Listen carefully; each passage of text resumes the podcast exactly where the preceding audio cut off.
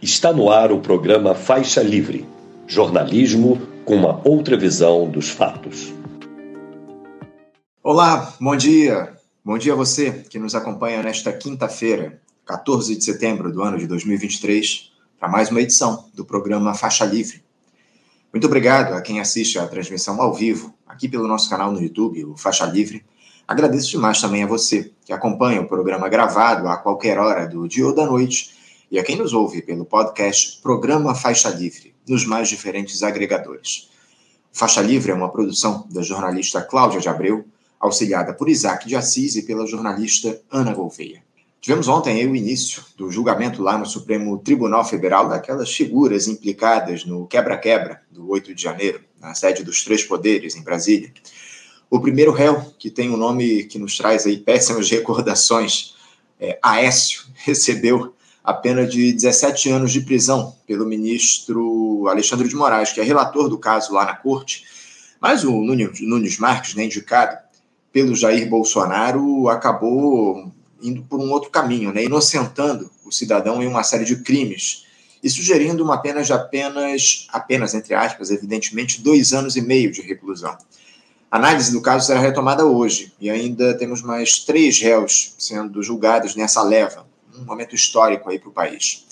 Esse assunto que tomou conta do judiciário no nosso país será analisado aqui no programa hoje em, em duas entrevistas aí. Primeiro, em um papo com o jornalista e diretor de redação da Ponte Jornalismo, Fausto Salvadori, que também comenta a irritação do presidente da Câmara, Arthur Lira, com a posse a portas fechadas dos indicados por ele para ministérios no governo Lula, para a turma do Centrão, enfim, que tomou aí posse ontem numa cerimônia portões fechados lá no Palácio do Planalto. Será que o Lula estava com vergonha? Enfim, não, não vamos saber disso. Vamos, aliás, vamos questionar isso ao Fausto daqui a pouquinho.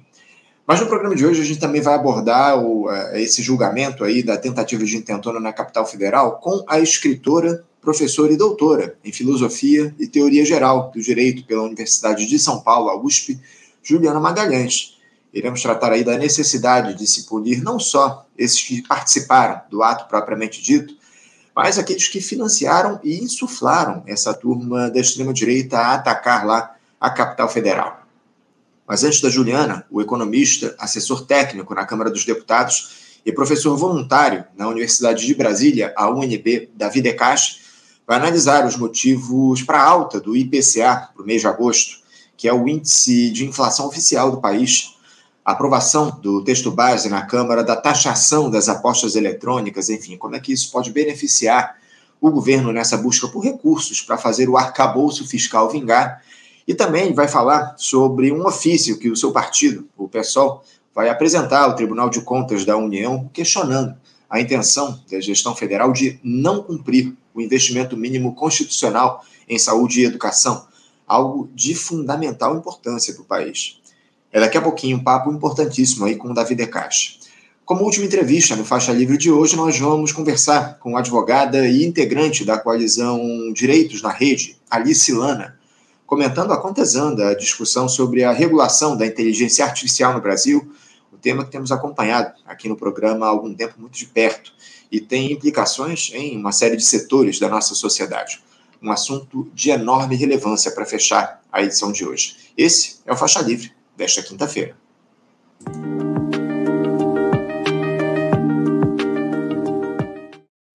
E iniciando aqui, abrindo as entrevistas desta quinta-feira, eu saúdo do outro lado da tela o jornalista e diretor de redação da Ponte Jornalismo, Fausto Salvadori. Fausto Salvadori, bom dia. Bom dia, Anderson. É um prazer estar aqui novamente. Prazer é nosso, Fausto, contar com a tua colaboração mais uma vez aqui no Faixa Livre. Muito obrigado por você fazer esse diálogo conosco na edição de hoje. Fausto, uh, seguimos aí em meio a um, um, governo que vai consolidando cada vez mais a ordem neoliberal estabelecida há décadas aqui no nosso país, dessa vez transformando aí na representação perfeita da dita democracia que é defendida pela grande imprensa e pela alta burguesia diante da degradação que foi o bolsonarismo no país. Ou seja, parece que os limites impostos para o Brasil aí são esses eh, relacionados a programas de transferência de renda, ainda mais quando observamos a manutenção da austeridade fiscal a partir de medidas como o novo arcabouço. Fausto, você vê algo fora das expectativas aí que foram criadas quando essa gestão de grande aliança conquistou a vitória eleitoral em outubro do ano passado? Os limites desse governo, depois de quase nove meses de mandato, se ampliaram ou, de alguma forma, foram reduzidos em relação ao que tínhamos imaginado?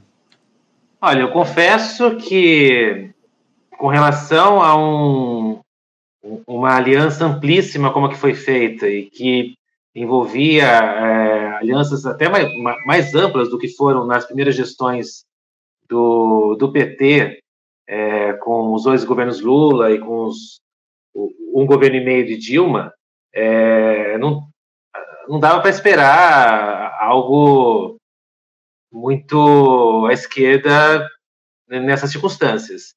É, especialmente, bom, o, PT historicamente nunca foi um partido na, na presidência é, que questionasse muito a lógica neoliberal se tratando da, da, área econômica, né?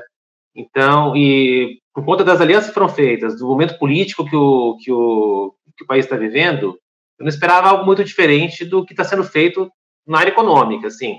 O Haddad está se revelando um, uma nova versão do Palocci, é, já é um nome que tem conquistado o mercado, como se diz, é, tem recebido elogios dos, dos, suspeitos de sempre, né, do, do, do mercado, é, aquele elogio envergonhado que os, que os, os economistas e gestores do mercado financeiro costumam dar quando se trata de alguém do PT, mas que revelam claramente o caminho que está sendo seguido.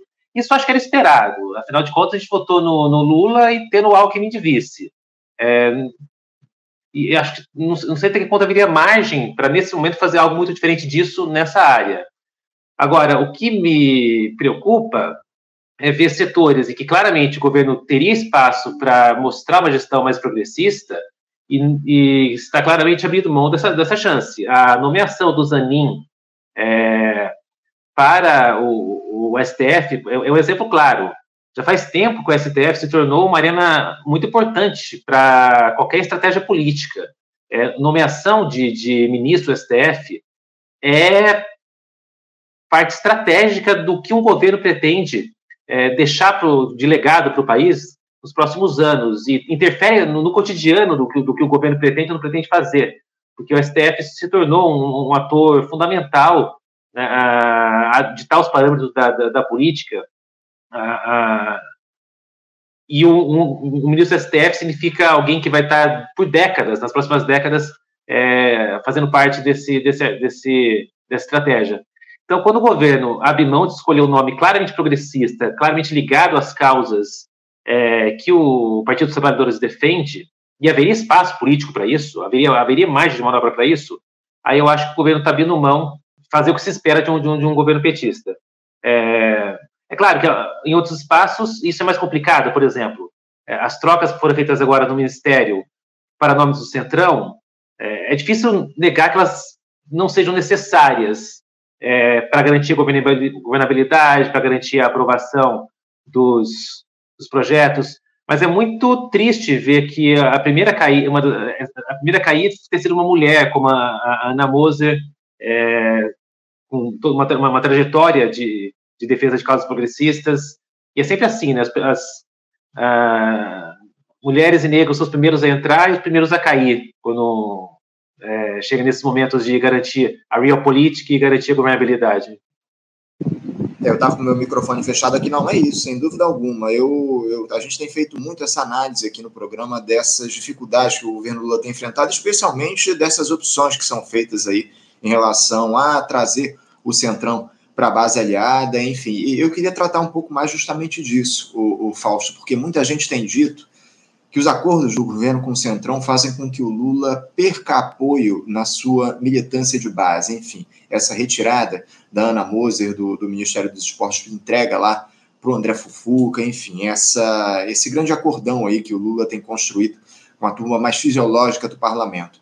É, você acha que o povo de fato reage a esse tipo de concertação da gestão federal, Fausto? Eu, sinceramente, uh, acho que o, o, grau de politização ele é tão intenso que eu não vejo lá muitos riscos aí para esse governo no que diz respeito à perda de base, justamente por conta dessa distribuição de cargos, ainda mais em uma grande aliança, né, como ela foi construída desde o início. Como é que você vê essa análise de que o governo Lula perde base de apoio quando ele entrega cargos para o Centrão, Fausto? Ah, eu não acho que perde base de apoio. É... De maneira nenhuma. O... As pessoas que votam no PT, é, seja as que votaram no PT circunstancialmente, é, não se importa que o PT se alie com o Centrão. As pessoas que votam historicamente com o PT é, também não vão deixar de votar no PT por causa disso. É, até porque vai chegar no, no, período eleitoral, vai ter que escolher entre o PT e outro nome mais à direita, porque não existe uma oposição à esquerda no PT é, viável ele, eleitoralmente em quase nenhuma das, das, eleições majoritárias que são disputadas. Então, é, vai acontecer como aconteceu historicamente, a gente, a gente passa quatro anos falando mal do governo do PT, mas chega na hora da eleição a gente vota no PT, é, porque simplesmente não tem, é, é, é a única opção viável é, minimamente progressista. E, e, o que dá um certo, uma certa liberdade é, que eu vejo como bastante incômoda para a gente mais progressista em relação ao que o PT pode ou não pode fazer. A gente fica como numa relação abusiva. O PT pode abusar bastante da gente, que no final a gente vai acabar voltando para ele, é, independente do que ele faça. É, a, gente, a, gente, vê isso com o governo se mostraram bem pouco progressistas em muitos setores ah, o, que o governo da Bahia fez ao longo de anos é, com uma gestão praticamente bolsonarista na segurança pública, e não é muito diferente também do que a gente tem visto agora no, no, no, no, no Rio Grande do Norte, tem visto no Ceará, é, governos que, em, em, em diversos, na, na, na, maneira como tratam a população negra, na maneira, na maneira como tratam a questão da gestão das polícias, se mostra, segue exatamente a mesma política de, de, segurança pública de qualquer governo de direita, inclusive tem o hábito de terceirizar essa política. Uh, vou abrir um parênteses rápido. Houve época, as pessoas até esquecem, em que você colocava na segurança pública dos estados nomes progressistas. É, então, por exemplo, uh, alguém como Mário Covas trouxe para a Secretaria de Segurança Pública vou lembrar o nome dele agora, mas era José, José Aparecido, alguma coisa, que era um, um advogado constitucionalista, é, alguém mais ligado, não ligado à trajetória das polícias, mas ligado a, ao direito. O, você teve, no, o governo nem era tão progressista, mas o, o, Marcelo Alencar, nada progressista, por sinal, mas ele colocou o Hélio Luz comandando a Polícia Civil. Isso fez muita diferença, era um nome muito ligado às críticas à violência policial. Você teve é, Tarso Genro com, com o Bisol, você teve o, o Leonel Brizola trazendo o, Nazaré, Carlos Nazaré, que era o nome da. que, embora fosse policial, ele tinha uma tradição progressista, era policial negro, uma militância na, na, na questão negra, na questão dos direitos humanos. O que a gente tem visto na, nos governos do PT, na área de segurança pública, tem sido trazer nomes sem nenhuma ligação com partidos, sem nenhuma ligação com políticas progressistas, mas nomes da própria segurança pública. Então, você, os governos terceirizaram para as polícias é, a ideia de trazer nomes ligados àquela área, como se a escolha de um nome para comandar a segurança pública fosse meramente técnico e não também político. Então, isso é dar um exemplo, agora fechando parênteses, para mostrar como o, o PT tem uma margem de manobra grande quando se trata do quanto que ele pode fazer, quanto, quanto que ele pode se desviar da, da pauta progressista é, em relação aos seus eleitores mais fiéis, porque como ele, ele na, na situação política que existe, ele é o partido que tem a bandeira progressista, o único partido com bandeira razoavelmente progressista que, que é viável eleitoralmente, é, por mais que ele erre e até cometa certas traições em relação a, a, ao que se espera dele, vai chegar, vai chegar na hora da eleição, a, até a Ana Moser, que está muito triste, é, e com razão, que até pediu que não fosse colocado no, no, no Diário Oficial, no, no trecho é, dizendo que ela saiu do, do, do governo a pedido, né, que geralmente é o que se faz, quando alguém sai, quando, quando alguém sai, você coloca a pedido para deixar claro que é, não foi uma demissão. Ela exigiu que não fosse colocado o termo a pedido, para deixar claro que sim, ela não está saindo porque ela quer e foi uma demissão. Até ela, que está revoltadíssima, não participou de cerimônia de posse, está triste, com razão, me sinto tão, me solidarizo muito com ela. Tenho certeza que chegar numa eleição é, tiver entre Lula e possivelmente é, Tarcísio ou qualquer outro nome, é, ela, vai, ela vai votar no Lula, pelo menos no segundo turno. Essa é a grande questão, não é, Fausto? Porque é um assunto que sempre nos chama muita atenção e a gente tenta explorá-lo cada vez mais aqui no programa. É, por que, que a esquerda ela não consegue construir uma alternativa para além do lulismo, o, Fausto? Esse é um, questionamento que está colocado aí há pelo menos duas décadas no nosso país. A gente não tem alternativa diante desse predomínio, desse protagonismo que o presidente Lula e o Partido dos Trabalhadores têm no nosso país. E não só, eu não falo só o Partido dos Trabalhadores, o, a, a, questão é o próprio Lula, né? Porque o, a gente viu o Haddad aí, claro, foi uma eleição numa situação muito diferente, muito genérica em relação ao que estava colocado, mas acima de tudo, é, eu não vejo uma alternativa do nosso campo progressista para além do lulismo. Por que, que o nosso campo, por que, que a esquerda ou as esquerdas não conseguem é, trazer um personagem, uma alternativa para acabar aí com essa, ou para superar esse protagonismo do Lula no Partido dos Trabalhadores, Fausto?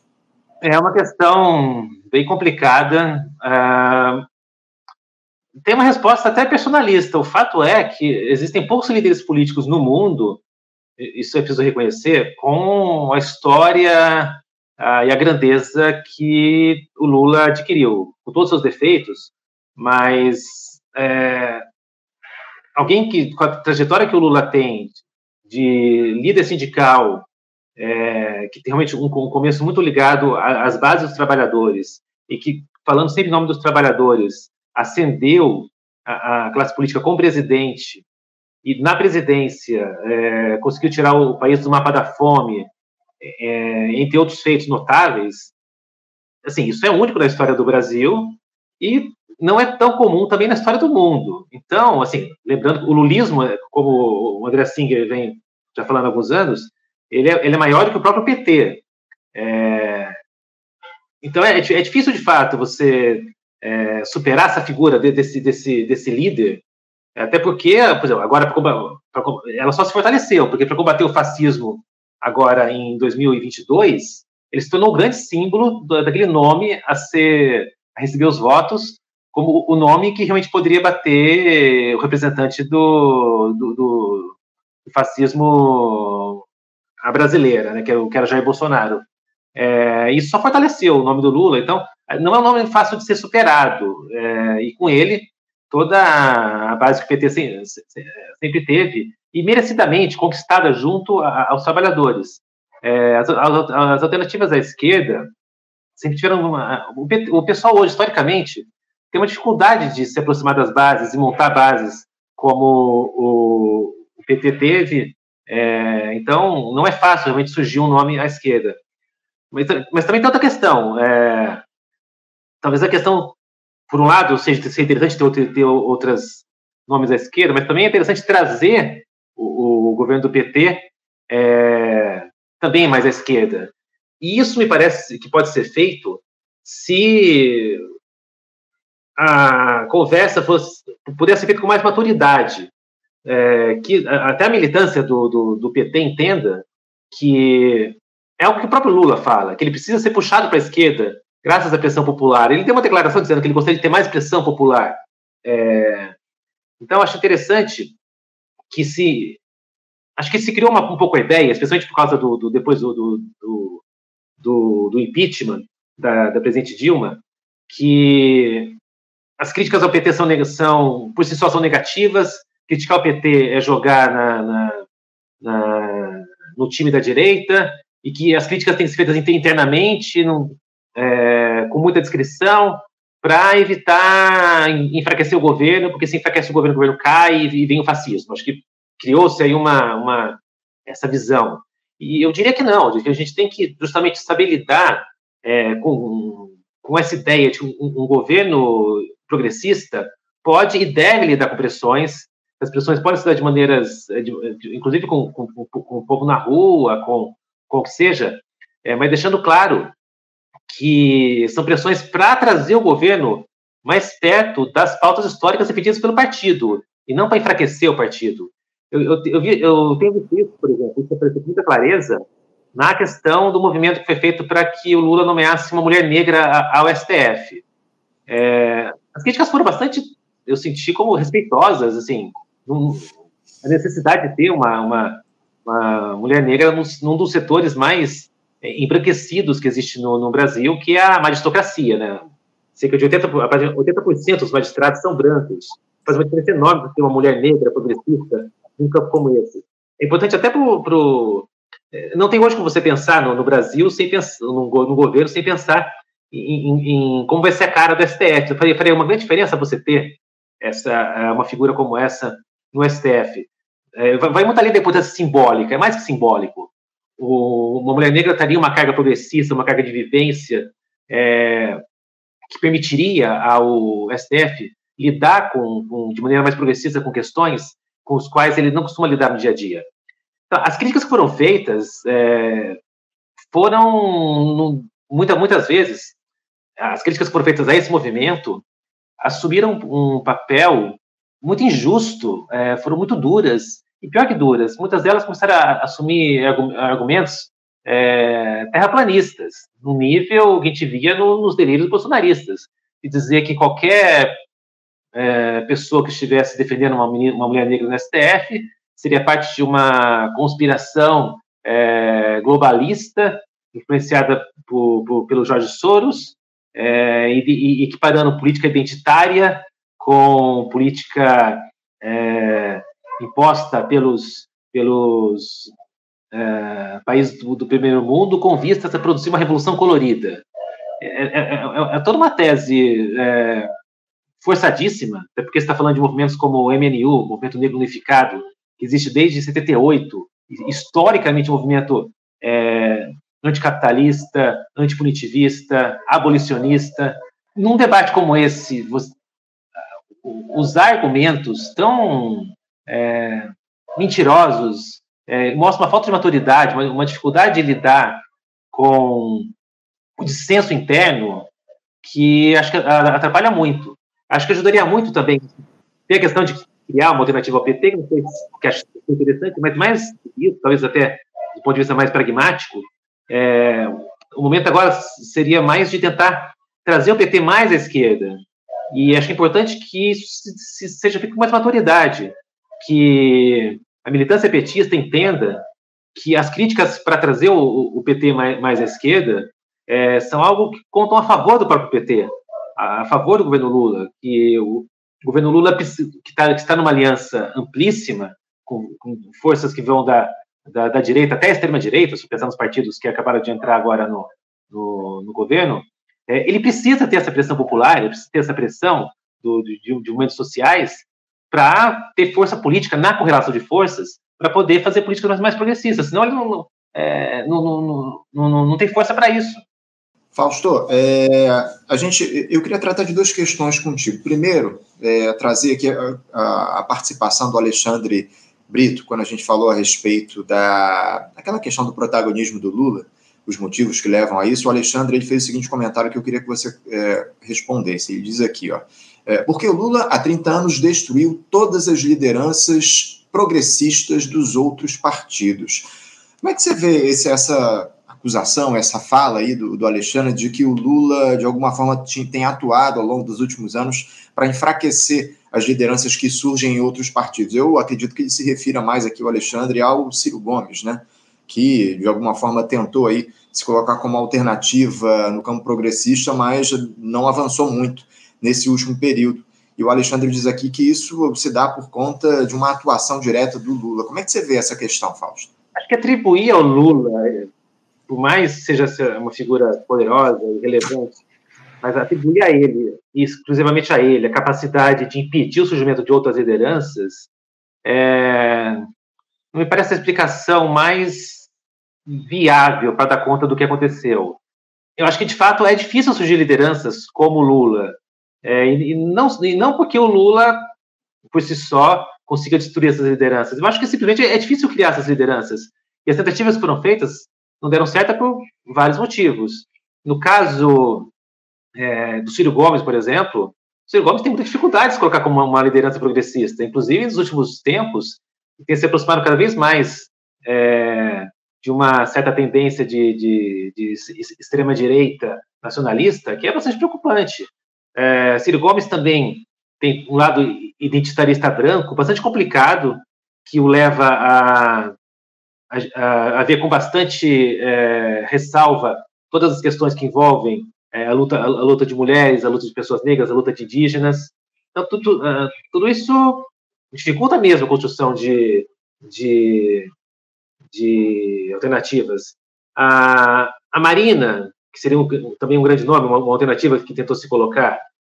No caso dela, acho que dá para se falar também em muita, em uma certa culpa do PT, que atuou fortemente para destabilizar a Marina, mas o fato é que a Marina tinha uma questão de se trazer para a sua própria proposta política é, um, um, lado fortemente neoliberal é, e, e, também a, lavajatista, que era uma contradição. Como o PT também tem essa tem essa, esse, esse, esse, tipo de contradição. Essas contradições foram exploradas pelo, pelo PT enquanto adversário.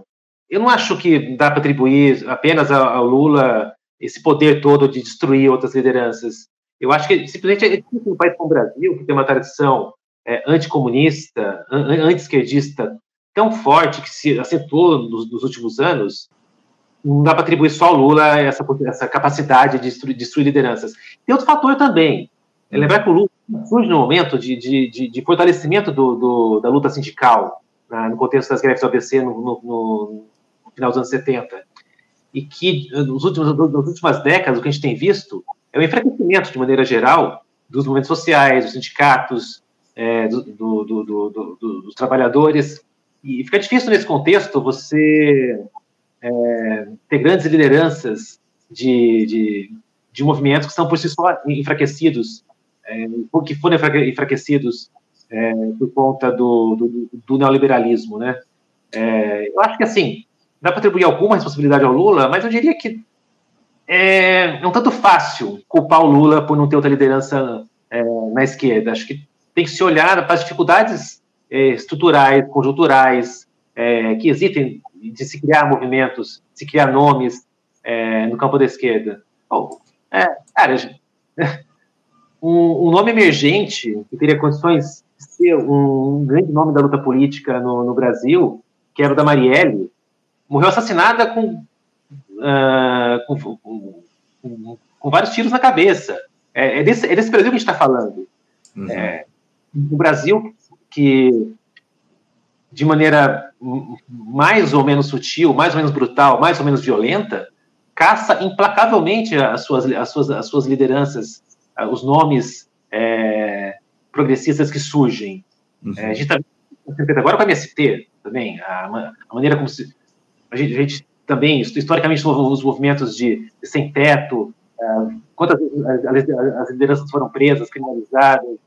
Então, acho que existe uma dificuldade estrutural para um país como o Brasil, conservador, é, violento, criar lideranças da esquerda. Não dá para botar tudo na, na, na, na, conta do Lula. Uhum. Entendo, entendo. O, o Fausto, eu queria explorar agora um outro aspecto da tua fala, quando você, inclusive, nessa última resposta, citou essa necessidade que há de maior representatividade nos postos de poder aqui no nosso país, e, e isso relacionado a, a, essa crítica de alguns setores da esquerda a essa ideia, entre aspas, de, de identitarismo, digamos assim. É, você acredita que essa maior representatividade nos cargos da institucionalidade pode fortalecer a ideia da luta de classes aqui no nosso país, porque a, a, crítica que se dá é justamente nesse sentido, de que é, essas pautas ditas identitárias acabam não levando à frente a luta de classes por parte da esquerda. Como é que você vê essa relação entre a representatividade nos postos de poder e a luta de classes? Claro, tudo depende de como essa representatividade é feita. De fato, existe o que se pode chamar de um identitarismo liberal, é, que considera que basta você colocar mulheres, é, pessoas negras, racializadas, indígenas é, em postos de poder, por si só é algo que faz diferença, é, independente das bandeiras que as pessoas defendam, e, e, e levando em conta apenas critérios de, de gênero, sem que eles se interfiram nas questões de classe.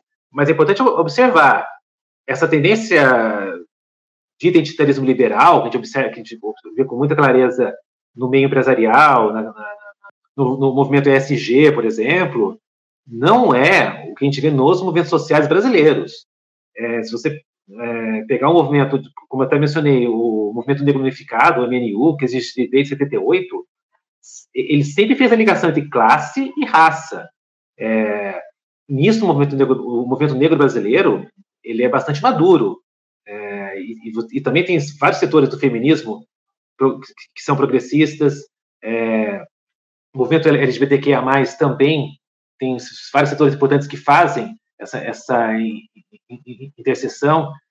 Então, é, quem coloca a questão. Para começar, que identitário todos são. Né? Quando se fala de colocar um, um nome branco no, no, no, no, STF, também se está defendendo na prática o, o, identitarismo branco. Inclusive, quando se coloca assim, é muita questão, ah, o, o, presidente tem que colocar alguém que ele confia, alguém da, da, do ciclo de relações dele, é, você está caindo naquilo que a Cida Bento fala que é o pacto narcísico da, da, da branquitude. A tendência do, dos grupos brancos é sempre colocar pessoas mais brancas, claro, colocar mais pessoas brancas no, nos cargos de poder, porque são as pessoas que fazem parte do seu ciclo de relações. É, uh, para quebrar esse ciclo, você tem que ativamente procurar pessoas fora do seu círculo. É, em outras palavras, fazer política, né? Então, é, que, é, que, que, é algo que o Lula tem tido dificuldade de demonstrar até o momento. Ele quer pessoas próximas, pessoas indicadas por pessoas próximas. Não, ele até falou, é, teria dito, né, que ele, ele não ia é, nomear uma mulher negra que ele não conhecesse. Até surgiu um movimento. Lula, toma um café com elas, vai conhecer essas mulheres. Então também existe um, um, um identitarismo branco a, quando se fala de que se deve ignorar as questões identitárias. Quem está falando isso, o ponto está sempre identitário também, identitário branco. Mas voltando ao que eu estava falando, é, as pessoas que criticam a ideia de que a, a defesa de diversidade seria despolitizante ou, ou uh, não levaria em conta as, as questões de, de, de, classe, não estão de fato dialogando com que os principais movimentos é, sociais no, no, Brasil estão falando. Historicamente, a, a, esses movimentos têm um, um, uma um discurso, um discurso, uma prática, uma, uma teoria muito madura de articular a questão de classe com a questão de raça. O MNU, por exemplo, defende claramente que o racismo ele está diretamente relacionado com o capitalismo. Para ser de fato antirracista, você precisa ser antipunitivista, abolicionista e anticapitalista. Isso é, é uma, é uma bandeira que o MNU defende há muito tempo. Como ele, outros movimentos também vão nessa linha. É, então, quando esses movimentos, é, a Coalizão Negra, Coalizão Negra por, Direi por Direitos, o MNU, entre outros, é, falam que querem ter uma mulher negra no STF, é óbvio que eles não estão defendendo uma sonaira, para lembrar o nome da, da é, secretária de, de, Direitos Humanos e Mulher do, do Tarcísio, que é uma mulher negra é, é, a favor do racismo e a favor do, do, do, patriarcado. É óbvio que não se trata disso. É óbvio que quando se fala de. Quando, quando esses movimentos falam de mulher negra ou de, de indígenas, é, estão falando de pessoas que representam as causas ligadas a, a, ao seu povo e, e, que estão claramente no lado progressista. Então, a, quando a Sueli Carneiro usa aquela famosa frase entre esquerda e direita, eu continuo sendo preta, é, é, preciso entender que em nenhum momento essa frase, ela esclarece isso na entrevista que ela deu ao Mano Brown, por exemplo, é, é despolitizante o sentido de dizer que, ah, não sou nem de direita nem de esquerda. Não, eu sou de esquerda, é o que ela, é o que ela diz. Eu sou de esquerda, mas, eu, mas me coloco como preta para fazer a esquerda ser cada vez mais à esquerda, que é o que, se, que esses movimentos buscam. Trazer a esquerda cada vez mais perto de sua base. Porque senão a gente corre o risco de. É, porque aí sim, se o governo não, não é, atender essas demandas, ele vai estar fazendo aquilo que alguns estão acusando o movimento de serem, que é apelar para o identitarismo cosmético, identitarismo liberal. Quando o, o, o presidente Lula, recém-eleito, sobe a rampa do Planalto com figuras representativas de negros, de mulheres, de pessoas com, é, com, com, deficiência, ele passou um recado claro, que ele queria incluir que, indígenas, um recado claro que queria incluir essas pessoas no governo. Se ao, ao fazer isso, ele, é, ele não cumpre a promessa de incluir essas pessoas no, no, no governo é, e fez aquilo apenas uma demonstração cosmética, aí sim ele está apelando para o identitarismo liberal, que é aquele que se colocar essas pessoas em algumas posições para parecer bonito na foto, mas sem que as pessoas estejam nos locais onde elas mais podem questionar as estruturas de poder. E não tem lugar onde é, a presença de uma pessoa negra progressista vai questionar tanto o poder quanto no judiciário, que é um, um dos setores onde o racismo e a, o, a ideia de patriarcado se faz com, com mais força do, do, do, que nisso. A gente acabou de ter uma decisão judicial em que uma mulher escravizada ao longo de, é, ao longo de décadas é, foi devolvida para o juiz que a escravizava, é, alegando que ela, ela, era como se fosse uma pessoa da família, a velha desculpa explorar, colocar as situação análoga à escravidão. E como essas inúmeras decisões é, absurdas pelo judiciário por juízes e magistrados quase sempre brancos, quase sempre é, com, com, origem nas mesmas famílias, de, de, de, de, historicamente tem pais, avós que são magistrados também. Então, é, de novo, a gente tem um movimento, só para resumir, a gente tem um movimento é, social muito maduro no Brasil, um movimento que há décadas aponta as intersecções entre classe, raça e gênero. Quem aponta para o identitarismo, identitarismo liberal pode estar falando do SG, pode estar falando das empresas, do, é, da L'Oréal, pode estar falando da Avon, mas não está falando do, da colisão negra por direitos, não está falando do MNU, não está falando da marxista, não está falando de vários outros movimentos que, historicamente, são, são progressistas e que fazem sim essa ligação e que só teriam ajudar, só, só seria é, é, útil ouvir esses grupos para trazer o governo cada vez mais para a pauta de esquerda. Tá certo. O, Fausto, aproveitando que a gente entrou nessa questão no tema da representatividade, uma, um assunto que tem provocado aí muita polêmica lá no Congresso é justamente a votação dessa mini reforma eleitoral, né? Porque ontem a Câmara dos Deputados aprovou a urgência para análise desse texto que não precisa passar pelas comissões lá na Casa Legislativa. Essa pressa é para garantir que as medidas já entrem em vigor no pleito municipal no ano que vem.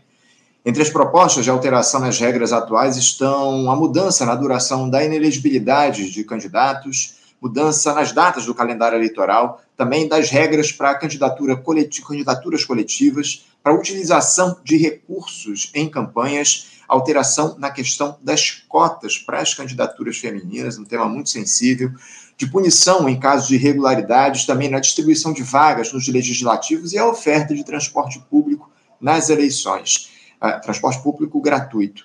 Ou seja, Fausto, está claro aí que os parlamentares atuam mais uma vez para preservar os seus mandatos e reduzir essa ideia de representatividade. Me parece aí mais uma imoralidade aí desse Congresso, essa mini reforma eleitoral, mas eu queria ouvir a sua avaliação aí para essa questão é, que foi votada aí a toque de caixa lá no parlamento sem passar pelo crivo da sociedade. Como é que você vê aí essa, o que representa essa mini reforma eleitoral, Fausto? É, para começar, isso você falou, né, Anderson? O, o, toque de caixa é uma coisa que incomoda muito. Quando as pessoas é, reclamam da, da política, é, dizem que o Congresso não me representa, é, muito do, do, do de, desse discurso que tem um lado bastante negativo, a gente viu que se, levado ao pé da letra, esse discurso leva ao fascismo, mas um, um, uma parte uma base real desse discurso tem a ver com movimentos como esse que o Congresso faz, uma medida, é, é, essas medidas, é, porque, é um pacote, né? Porque além dessa mini reforma eleitoral, também tem a PEC da anistia, é, são propostas bastante impopulares, são propostas que interessam basicamente só a, classe política, nesse momento se, se comportam como uma classe, como uma casta, e discutidos sem transparência com a sociedade, discutidas é, a famosa votação na calada da noite, né, a votação com pressa, com, justamente para que as pessoas não participem do debate. Acho que quando, quando o Congresso encampa esse tipo de proposta com essa velocidade, com essa falta de transparência e propostas claramente impopulares, é, justamente porque querem se preservar e se blindar, isso estimula muito o discurso antipolítica, porque, de novo, é o Congresso se comportando como uma casta e não como uh, pessoas eleitas pela população. Tem dois aspectos que eu queria destacar primeiro que é parte, a parte de um pacote, que além da mini reforma eleitoral, você também tem a PEC da anistia, e elas apontam, de novo, para uma negação, na prática, do que a gente viu quando o Lula subiu a rampa do Planalto com mulheres, indígenas, negros, e uma, uma marcha simbólica que apontava para uma busca por ampliar a diversidade e a participação na luta política. É, tanto a, a, a PEC da anistia quanto a mini reforma eleitoral apontam para no sentido de fazer um retrocesso em relação ao que a gente viu nas legislações que, existi, que existiam, que, que, que, que vigeram durante a, a, última eleição, que buscavam garantir cotas é, efetivas de mulheres e de negros na disputa política.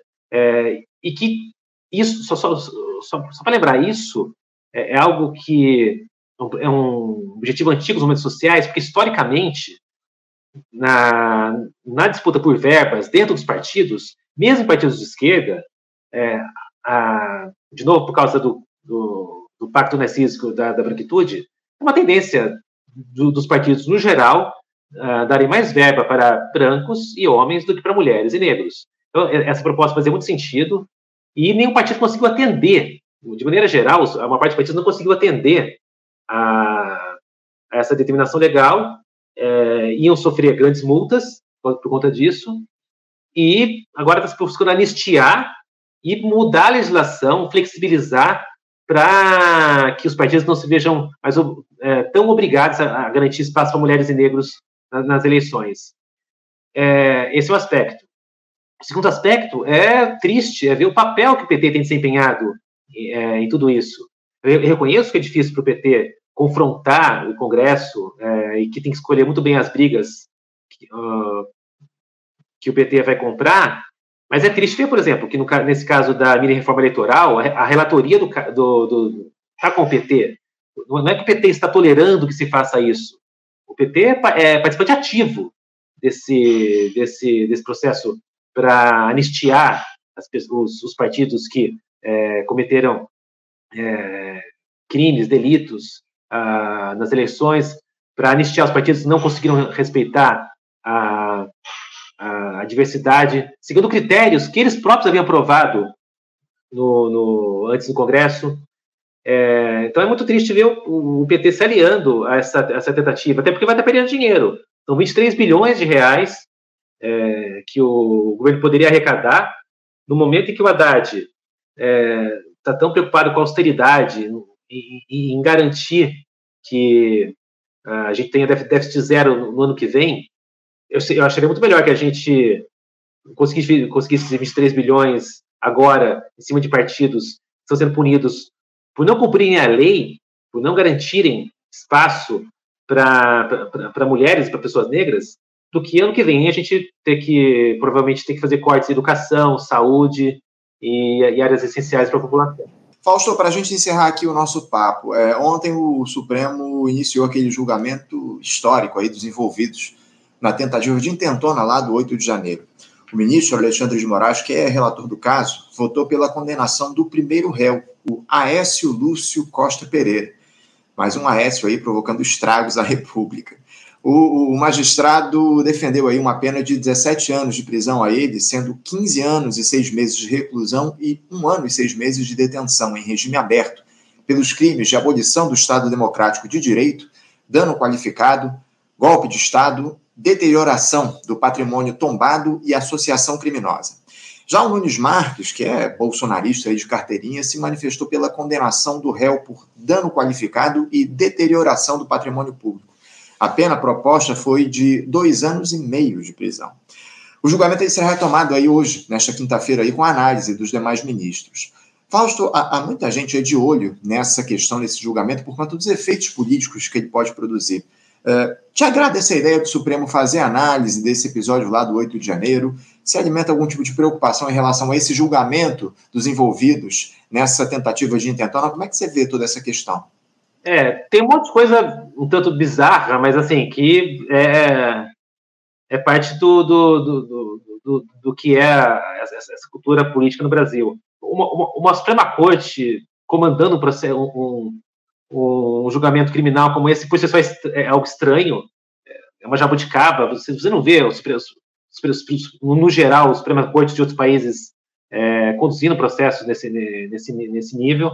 É, nesse caso é mais estranho ainda, porque o, STF é ao mesmo tempo vítima e julgador do, do, do caso, mas enfim, não é algo que daria para não ser de outra maneira nas atuais circunstâncias.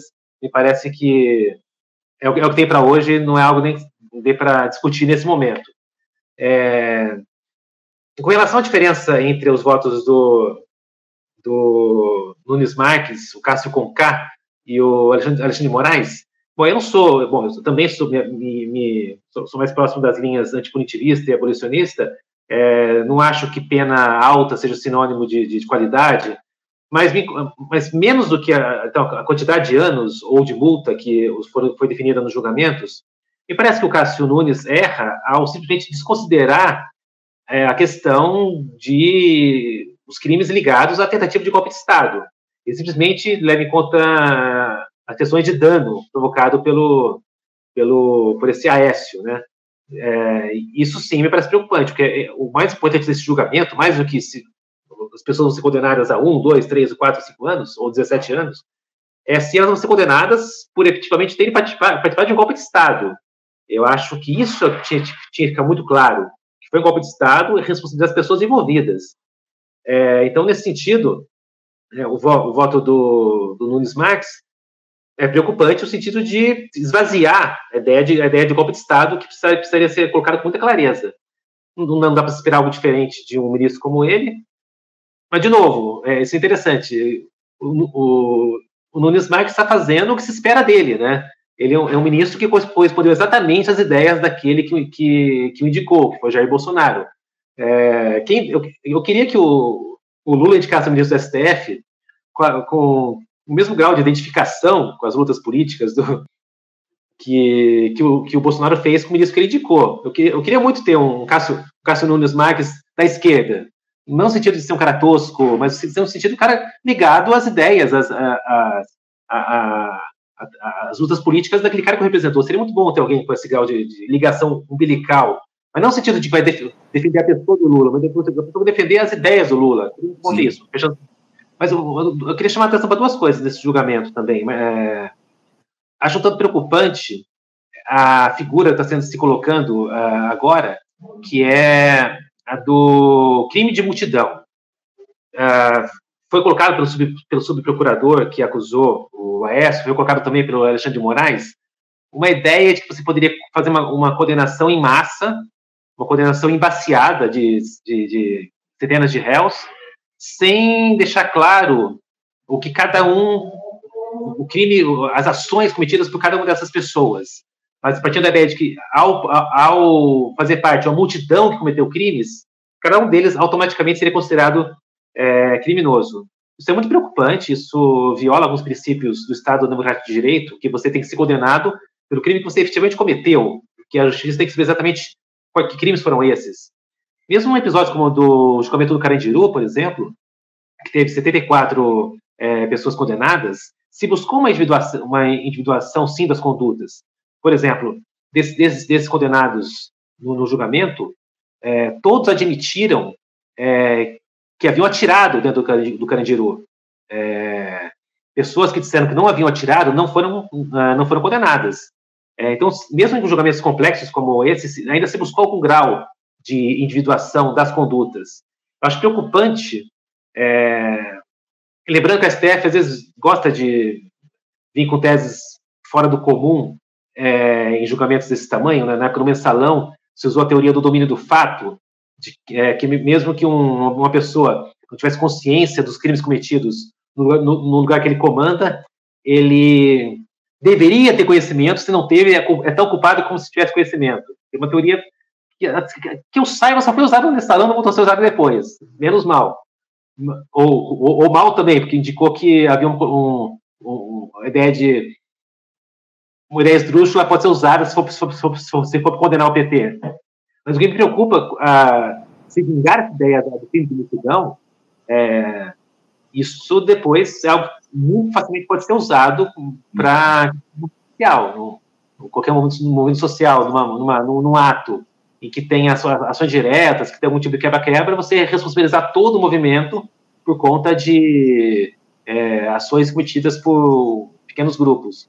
E não me agrada que essa ação seja defendida por alguém como Alexandre de, Alexandre de Moraes, que agora virou uma, um certo herói da, da, da, da, da luta pela democracia, mas que já foi secretário de, de segurança de, em São Paulo, e sabe muito bem qual era o, como era o comportamento dele nessas questões. Inclusive tem um podcast agora, é sensacional, da Thaís Bilenque, que é o Alexandre, mas que ele peca, no segundo episódio, ao retratar a passagem do Alexandre de Moraes pela Secretaria de Segurança em São Paulo, é como se ele tivesse é, catado, é, perseguido igualmente manifestantes bolsonaristas e manifestantes de esquerda. Na é verdade, o MPL foi duramente perseguido pelo MPL, né, o, Movimento Passe Livre, esquerda. Foi duramente perseguido pelo Alexandre de Moraes, chegou a ter passeatos do MPL que uh, começaram a tomar gás lacrimogênio e bala de borracha antes de sair, coisa raríssima que nunca tinha visto, enquanto que uh, os bolsonaristas, que pouco, não, eram bolsonaristas ainda, era, era pessoal, na verdade, ainda, ainda era extrema-direita antes PT, é, mas que alguns já apoiavam o Bolsonaro também. Enquanto que o, o, o, grupo de esquerda que ocupava a Paulista conseguiu ficar lá por semanas, uhum. sem que uhum. fossem ocupando uma faixa da, da, da, da, principal avenida da cidade. Exato. Então, uma pessoa, uma pessoa, por exemplo, de Moraes, peso histórico, é, vem defender a tese de crime de multidão, é, me preocupa isso, me, me, preocupa que o STF dê guarida a esse, essa tese. Por um lado, por outro lado, se não fizer isso, ser muito difícil fazer o um julgamento com tantas pessoas. É, o julgamento do mensalão, que é 38, se arrastou por, por meses, você imagina esse julgamento com centenas, uhum. se tiver que analisar cada uma, das, cada uma das condutas de cada uma das pessoas, cada um do julgamento. É, mas não é uma questão prática como essa que a gente, de repente, tem que encampar uma tese tão perigosa como essa, crime de multidão, onde imagina você estar tá participando de um protesto, um black bloc aí na frente que era uma vidraça, você e todas as pessoas uhum. naquele, naquele que responder por isso. É isso. Não, há muitos perigos aí em torno desse julgamento, a gente vai continuar acompanhando muito de perto. Fausto, eu estou com meu tempo mais do que esgotado aqui, preciso encerrar, infelizmente, aqui a nossa entrevista, mas eu agradeço demais a tua participação conosco aqui no Faixa Livre de hoje, Fausto. Muito obrigado por você atender ao nosso convite e a gente volta a conversar em breve aqui no programa, tá bom? Um bom dia para você, um abraço forte e até a próxima, Fausto. Conversamos aqui com Fausto Salvadori. Fausto, que é jornalista e diretor de redação da Ponte Jornalismo, tratou conosco a respeito da dinâmica da política nacional, enfim, dos temas relacionados aí à, à, à conjuntura política, falou a respeito desse julgamento do 8 de janeiro, sobre as questões relativas ao governo Lula, enfim, importante papo que a gente bateu aqui com o Fausto Salvador. Você, ouvinte do Faixa Livre, pode ajudar a mantê-lo no ar. Faça sua contribuição diretamente na conta do Banco Itaú, agência 6157, conta corrente 99360, dígito 8. Esta conta encontra-se em nome do Sindicato dos Professores do Município do Rio de Janeiro e região, o Simpro Rio, uma das nossas entidades patrocinadoras, mas seus recursos são destinados exclusivamente para o financiamento do nosso programa. Você pode fazer sua doação de qualquer valor, utilizando também a nossa chave Pix, que é ouvinte@programafaixalivre.com.br. Sua contribuição é fundamental para a manutenção desta trincheira progressista no ar.